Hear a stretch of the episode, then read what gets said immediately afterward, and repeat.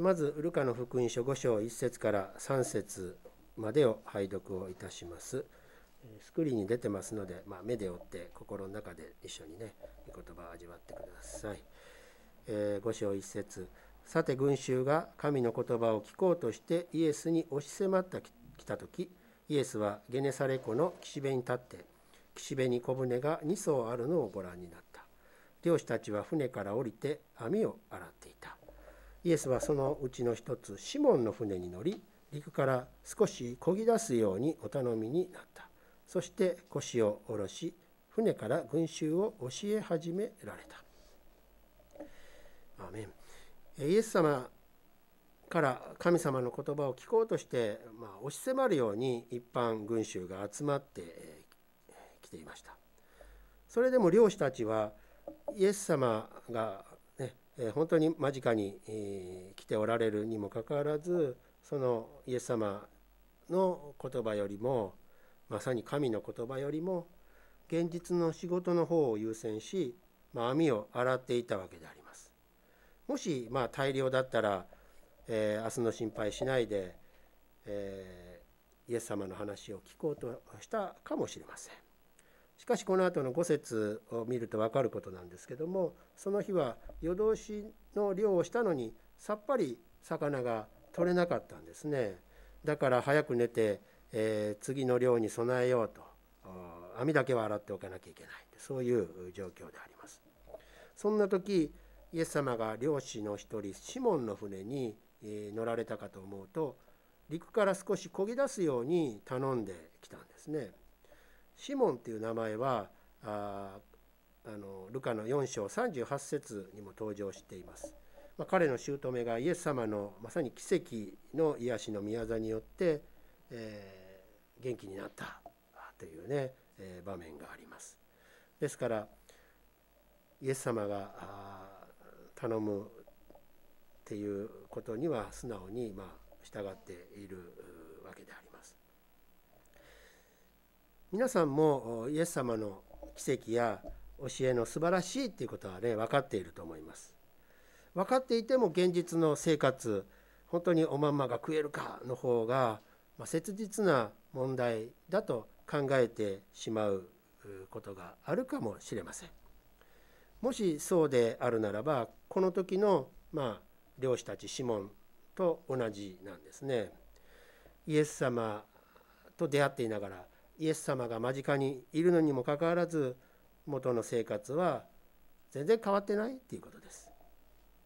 この後、まシモン、後にペテロっていうふうにね、えー、方がね有名になります名前の方が有名になりますけどもこのあとシモン・ペテロのように私たちもそしてあなたも本当の意味でイエス様と出会って新しくされることを期待しながら話を聞いてほしいと思います。続くルカの福音書5章4節から7節までをスクリーンに出てますところを拝読いたします。5章4節話が終わるとシモンに言われた。深みにこぎ出し網を下ろして魚を取りなさい。するとシモンは答えた。先生、私たちは夜通し働きましたが何一つ取れませんでした。でもお言葉ですので網を下ろしてみましょう。そしてその通りにするとおびただしい数の魚が入り網が破れそうになった。そこで別の船にいた仲間の者たちに助けに来てくれるよう合図した。彼らがやってきて魚を2艘の船いっぱいに引き上げたところ両方とも沈みそうになった。イエス様が話を終えられるとシモンは「やっと終わった。まあ自分もイエス様の話を身近で聞けたんだからよかった。これで家に帰れる」と思ったことでしょう。するとイエス様はシモンに深みにこぎ出し網を下ろして魚を取りなさいって言われたんですね。イエス様はこれからシモンの仕事を通して彼に何かをお示しになるわけであります。しかしシモンはそんなこと分かっていませんから「先生私たちは夜通し働きましたが何一つ取れませんでした」でもお言葉ですので網を下ろしてみましょう。と言っています。ここでシモンはイエス様を先生と呼んでいます、まあ、自分の姑さんが奇跡で癒された上に先ほども船から素晴らしい話をされるほどの、まあ、ユダヤ教のラビ先生として認めていたから、まあ、従っているわけであります。まあ、ユダヤ教の文化の中でラビを先生と呼んで敬い従うことが、まあ、立法的にまあ身についていたということもあるでしょう。えー、でもこの時のシモンは立法の義務感やいやいやながらもうそういうふうにしなきゃいけないから従っているのではなく気持ちよく従っていると思います。ですからですからこのあと本当の意味でイエス様と出会うことにつながっていくんですね。このお言葉ですからあお言葉ですので網を下ろしてみましょうっていうねその行動がその後イエス様と本当の意味で出会うっていうことにつながってるんですね。まあ、もちろんこの御言葉からね本当に、えー、素晴らしいメッセージをね、えー、あの伝えることもできますけども今日は、まあ、あのその場面ではなく違うところに焦点を合わせてえおきたいと思います。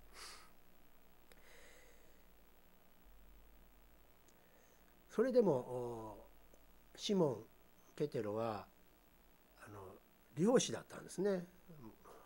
まあ、まさにプロフェッショナルだったわけですね、えー、プロフェッショナルまあそれ、まあ、謙遜に端くれそんなねもっとあの達人のようなね漁師もいるからというそういう謙遜さがあったとしても昨夜本当に一生懸命漁をしたんです。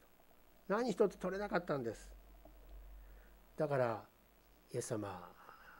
やっても一匹も取れない可能性ありますよっていうことをまあここで伝えてるわけなんですね。漁師としては先生よりも私の方が上なんですよっていう態度がこの言葉から見えてくるわけです。ところが実際網を下ろして魚を取ってみるとなんと大量も大量船があ、ね、沈みそう網が破れそうなほどのね魚が取れたわけですよね。続く5章8節から11節までをスクリーンに出てますので、はい、そこの部分を拝読いたします。これを見たシモン・ペテロはイエスの足元にひれ伏していった。主よ、私から離れてください。私は罪深い人間ですから。彼も一緒にいた者たちも皆自分たちが取った魚のことで驚いたのであった。シモンの仲間のゼベタイの子ヤコブやヨハネも同じであった。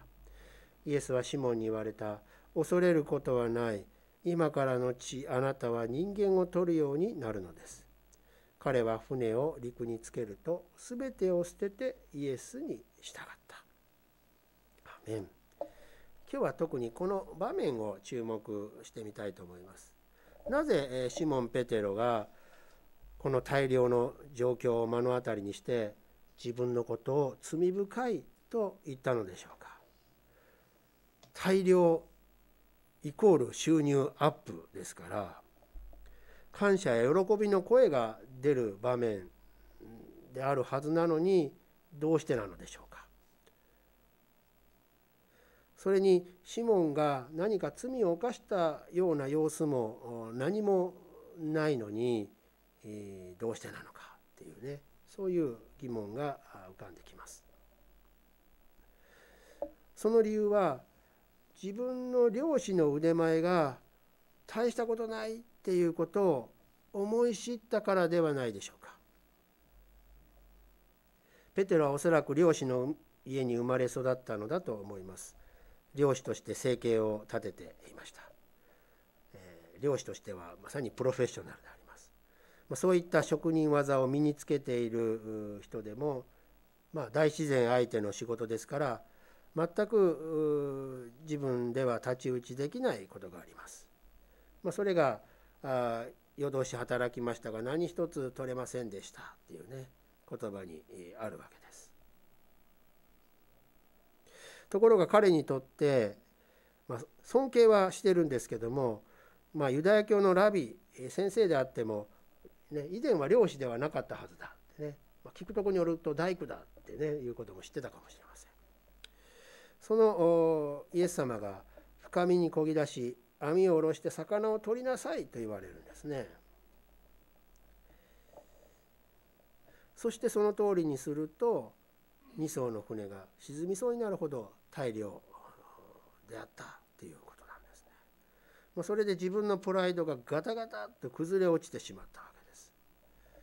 人間には個人差はあるでしょうけど今まで自分が築き上げたものっていうのがねあるんですね。もうこれだけはあね、えー、誰にも負けたくないっていうような、まあ、プライド自尊心っていうものが誰にもあるはずなんですね。まあ、この分野だけはというやつですね。あのあるんですね。シモン・ペテロにとっては自分の漁師としての腕前がそうであった。それが今自分の中でガラガラと崩れ去ってしまったんですね。人間は自分が今まで何かをしてきてある程度の成功体験の中に自分の実績を置こうとするわけですね自分の存在の意味を見いだそうとするわけですある人にはまあ気づかないうちに築き上げられている場合もあるあるでしょうし、まあ、程度の差はあっても、まあ、誰もが持っているもので、まあ、それ自体は、ね、私は罪ではないと思うんですね。ところがそこには野望という罠があって自分がにはできる何かがある、まあ、それはある人には資格やスキルや学歴であったりこんなことをしましたというね実績であったり、えー、何千万円かそれ以上の資産であったりととにかくこれがあるから大丈夫だとするプライドがあれば自分を保っていられるというものを求めていることではないでしょうか。えー、私にもそういうものがね、えー、あったなってつくづく思います。特に、えー、あの私は大学時代、えー、まあ、首席か、まあ、それに近いレベルで卒業してそして農協にコネのある教授に推薦をしてもらって、えー、まあ、牧場経営にチャレンジする、まあ、資金をね、え融資してもらうっていうねそういうそして成功して、えー、みんなからすごすごいって言われるっていうねそういう野望があったわけですね。まあ、それでいろいろやってみたんですけども、まあ、ズタズタに崩れ去って、まあ、落ち込んでいる時期に、えー、帯広キリスト教会に、まあ、導かれていったわけであります。愛する皆さんこのようなこれがあるならこれがあれば大丈夫これがあるなら大丈夫とするプライドこそ聖書が教えている罪の源であることを覚えてほしいんですね。創世記のアダムとエバは善悪の知識の木から実を取って食べたら神のように賢くなれるっていう蛇の偽情報に騙されて罪を犯してしまいました。その背景に神のように賢くなれたら大丈夫っていう野望が潜んでいたわけであります。このように人生の主主になってやっていきたいっていう思いその時には創造主なる神様なしで、ね、やっていくっていうねそういう思いこそが罪の背景にあるわけです。しかし人生これまで挫折や苦労なしでうまくやってきたと言えるような人はほとんどいないと思います。もしいたとしたら危険だ 危険だってね言いたいですよね。えー、神様は聖書を通して今日のシモン・ペテロの姿を通して、ね、そのような自分はもう問題ありませんうまくいってますってね、えー、大丈夫ですって言ってる人に危ないと警告しているわけであります。私たちは皆シモンのようにどこかで行き詰まる時があります。自分のやっていることに成功体験や実績が積み重なったとしてもいつか目に見えない壁にぶち当たることがあるからです。その時それを神様のアラームだと受け止めてほしいんですね。このメッセージを聞いている皆さんは自分のしていることに何か前に進めないものがあると感じていたならば私はあなたを作った神であるというアラームの声として受け止めてほしいんです私には神様がいるんだということその原点に神様に作られた存在なんだという原点に変えてほしいということです。さて、えーえー、あの本文に戻りたいと思います。イエス様によって船いっぱいの魚を目の当たりにするまでのシモンはイエス様のことをユダヤ教の教師ラビと認め先生と呼んでいたわけであります。ところが思いがけない大量を目の当たりにしてこの分野では自分の方が間違いなく上だと思っていた領域が、まあ、イエス様によって完全に崩されてしまうんですね。そのような変化が、まあ、内側で起こったのでシモンはイエス様のことを先生ではなく主よと呼ぶようになったんですね。主よ私から離れてください私は罪深い人間ですからと口に出てしまったわけでありますこの時シモン・ペテロが告白した罪深さは単に何か悪いことをしたからだとかそういうものではなくシモンがイエス様と本当の意味で出会ったことを示すものだっていうことをね皆さんと分かち合いたいと思うんですね。愛する皆さん皆さんはイエス様に出会う神様に出会うという体験をしたことがあるでしょうか、えー、私はあの帯広教会に導かれた時、えー、まだ弓道中の時ですけどもイエス様は笹田さんのことを一番よく知っているよという、まあ、帯広教会の人たちの言葉を聞いて、えー、真剣に、まあ、イエス様ってどんな方なんだそんな私のことをよく知ってるイエス・キリストってどんな方なんだっていうことで、まあ、マタイの福音書から新約聖書を、まあまあ、真剣にその時初めて真剣に読み始めたんですけども、まあ、それで、えー、マタイ、えー、マルコルカヨハネって福音書を読んでそれでもなんかまだ分かんないイエス・キリストのことそして、えー、人の働きを読んでそしてローマ人への手紙、えー、を読み始めて5章の8節しかし私たちがまだ罪人であった時キリストが私たちのために死んでくださったことにより神は私たちに対するご自身の愛を明らかにしておられますという、まあ、御言葉とこう出会ったんですね。罪人とされているこの私たちの中に紛れもなくこの自分も笹田文明も含まれているということ。それはまさに自分の野望実現のために生きてきたことが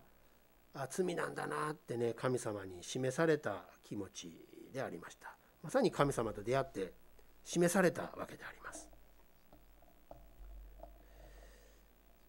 さらにそのような罪人の私たちのためにこんな私のためにイエス・キリストは十字架で死んでくださったという深い深いご愛に触れ罪の許しを受ける信仰までいただいたわけであります。このように私たちはアダムの時から代々人間に受け継がれてきたある領域では神のように振る舞って達成感を得たいという野望の中に罪というものが存在しているんだということをねもう一度覚えてほしいと思います。呼ぶ記に登場する呼ぶは本当に誠実な心で悪から遠ざかって生きようとする神への本当に、えー、素晴らしい信仰模範的な信仰がありました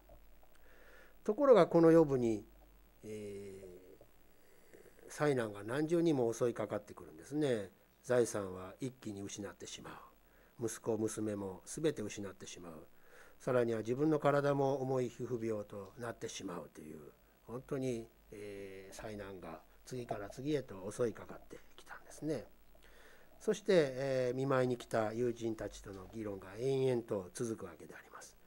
こんな災難に遭うのはきっと何か罪を犯したからではないかというね疑いを持って、まあ、友人たちはねまああの良かれと思って、まあ、アドバイスするわけですけどもヨブはここら辺りは何もないってね潔白を主張するわけであります。ついに嵐の中から神様が現れヨブに問いかけます。血のもといはどのようにして作られたのか天の万象はこのね動物全ての生き物はってねそういう問いかけであります。ついにヨブは神の神様の前にひれ伏して私はあなたのことを耳で聞いていました。しかし今私の目があなたを見ました。それで私は自分を蔑み悔いていますと告白したのであります。確かに神様のことは見ないで耳で聞いた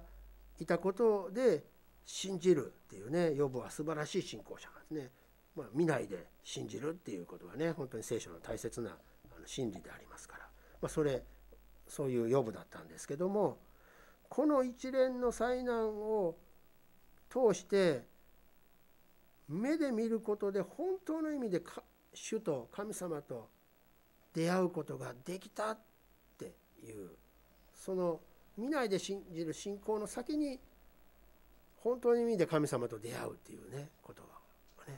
経験していくっていうことなんですね。そのことを通し自分は本当の意味で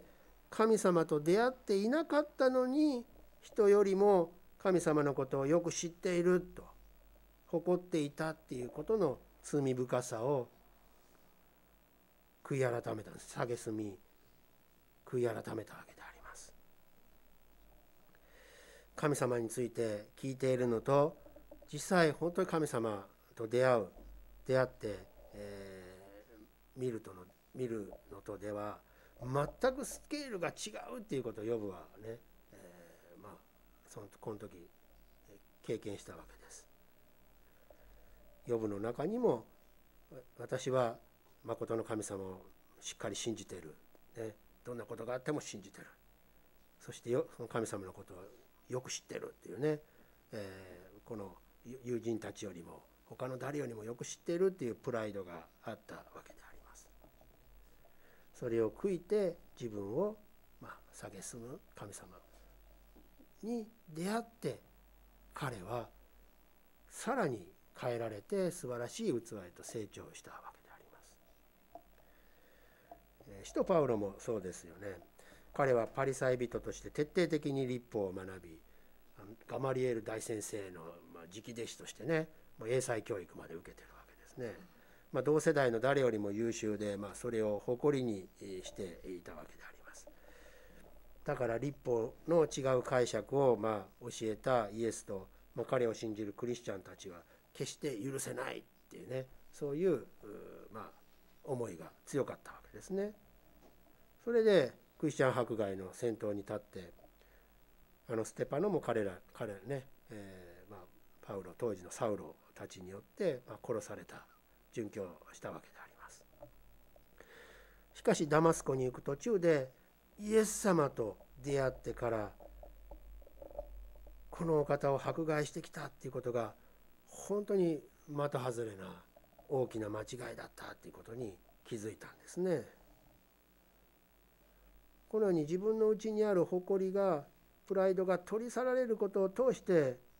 神様にイエス様に出会うっていうことが起こるんです。ルカの福音書5章に、ね、戻りましょう。ここでイエス様が単なる先生ではなく主であるということに気づいて自分の罪深さにも気づいたシモン・ペテロはなぜ自分から離れてくださいと言ったのでしょう罪深さに気づいた自分のそばにイエス様がおられるからやばい離れなければとまあそういう瞬間的な判断をしたからでしょうか。皆さんはどう思われるでしょうか。私たちも今ね新型コロナウイルスの感染が広がる中で、まあ、感染しないようにできることをねしていくしかないわけであります。本当に必要ならひたすらステイホームに徹し誰にも会わないっていうね選択肢もあるでしょう。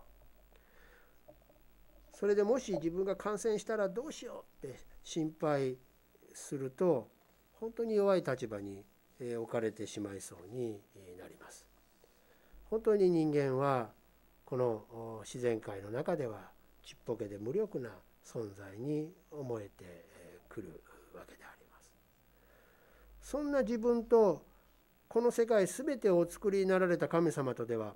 まあ、あまりにもかけ離れているように、ま、見えてくるかもしれません、まあ、実際そういう部分もあるでしょう、ま、かけ離れていて当然なのにそばにおられる。私から離れてください。シモンは反射的にま言ってしまったのではないかと思うんですねけれどもイエス様は私たちと全く同じ人間として歩んでくださっているんですね。それは私たちと私たちを作ってくださった誠の神様との間に立ち和解の使者となってくださるっていうそのためであるとしたらどうでしょう？本来神であられるお方が人の姿になってまで来てくださり神様と人との間の仲介者になってくださるとしたらどうでしょうか？この時のシモン・ペテロにはそこまでまだ分かりませんでしたけどもイエス様が十字架につけられた時イエス様の和解の使者としての働きが神と人との仲介者としての働きがペテロにも明らかになったと思うんですね。それは神殿の死聖女と聖女の間を仕切るこう垂れ幕がイエス様が十字架の上で血を流し苦しんでそして息を引き取られたまさにその時上から下へと真っ二つに裂けたからであります。えー、引用聖句1箇所だけ紹介しておきます。ヘブル人への手紙の10章19節20節はいを拝読いたします。19節こういうわけで兄弟たち私たちはイエスの血によって大胆に聖女に入ることができます。イエスはご自分の体という垂れ幕を通して私たちのためにこの新しい生ける道を開いてくださいました。アーメンシモン・ペテロがイエス様と出会った時はまだ十字架の前でしたからまあ、大胆に近づけるなんて、まあ、考えもしなかったでしょうから罪深い自分は主イエス様から離れないといけないと、まあ、立法的に考えてしまったのかもしれません。しかしイエス様の方からはシモンから離れようとしなかったんですね。共におられようとしたんですね。イエス様が離れない。あなたと共にいるよっていう方をねそういう行動をとってくださったんです。その証拠にもう一度ルカ5章に戻りましょう5章ね。はい。10節でイエス様は恐れることはない。今から後あなたは人間を取るようになるのですとシモンにおっしゃったんです。恐れなくても良いということです。私たちは恐れっていうね本当に、えー悪い霊に惑わされているのではないでしょうか。主の裁きを受けるっていう恐れ、えー、ねまあ、肉体が死ぬっていう恐れもあるでしょう。それだけではありません。自分がこんなことしたら周りから嫌われるのではないかっていうねそういった類の恐れもあると思います。しかし主イエス様は自らの十字架の死と復活によってそういった恐れの縛りから私たちを解放してくださったんですよ。信じていますか？アメン。そうであるならば愛する皆さん死を恐れ主から離れようとするような考え方や行動を改めてまいりましょう。11節でシモン・ペテロは「全てを捨ててイエスに従った」ってありますよね。もちろんあのペテロの他にもアンデレやヤコブやヨハネ漁師仲間が従ったわけですけども。それは主の裁きを恐れ離れたいっていう気持ちから主の一方的な愛に触れ圧倒的な恵みによって救われたのだから主を恐れ恐れっていうかね畏敬の念で恐れ従うために近づくっていうことなんですね。日本語ではまあ読み方は同じ恐れでも漢字が異なる2つのね恐れがあるんですねちょっとタイトルもう一回ねタイトルはいこれ恐れてね先生から離れるの恐れて恐れて主に従うとこれ2つ漢字があるんですね。まあ一つは裁きが恐ろしいという意味の恐れであります。本当にビクビクしてねもうなんかね、えー、もう恐れるわけですね。もう一つはイエス様の圧倒的な愛と恵みを受けたので主はこんな罪深い私に対しても共にいて人間を取るように召し出してくださるんだっていうこんなに大きな恵みを受けていいのかっていうまさに畏敬の念で従いたい気持ちにさせる恐れであります。この時シモン・ペテロの他にも、えアンデレやね、ヤコブ・ヨハネが漁師の職業を捨ててもう網や船を捨ててイエス様に従う決心をしたんですね。ハレルヤ。そして今もイエス様は私たちにもあなたにも招きをしてくださっています。私たちもまた罪深いものではないでしょうか。なのに招いてくださってるんですよ。まさに圧倒的な恵みによるものなんですね。ですからイエス様の対しイエス様に対し私たちも畏敬の念を持つようになりましょう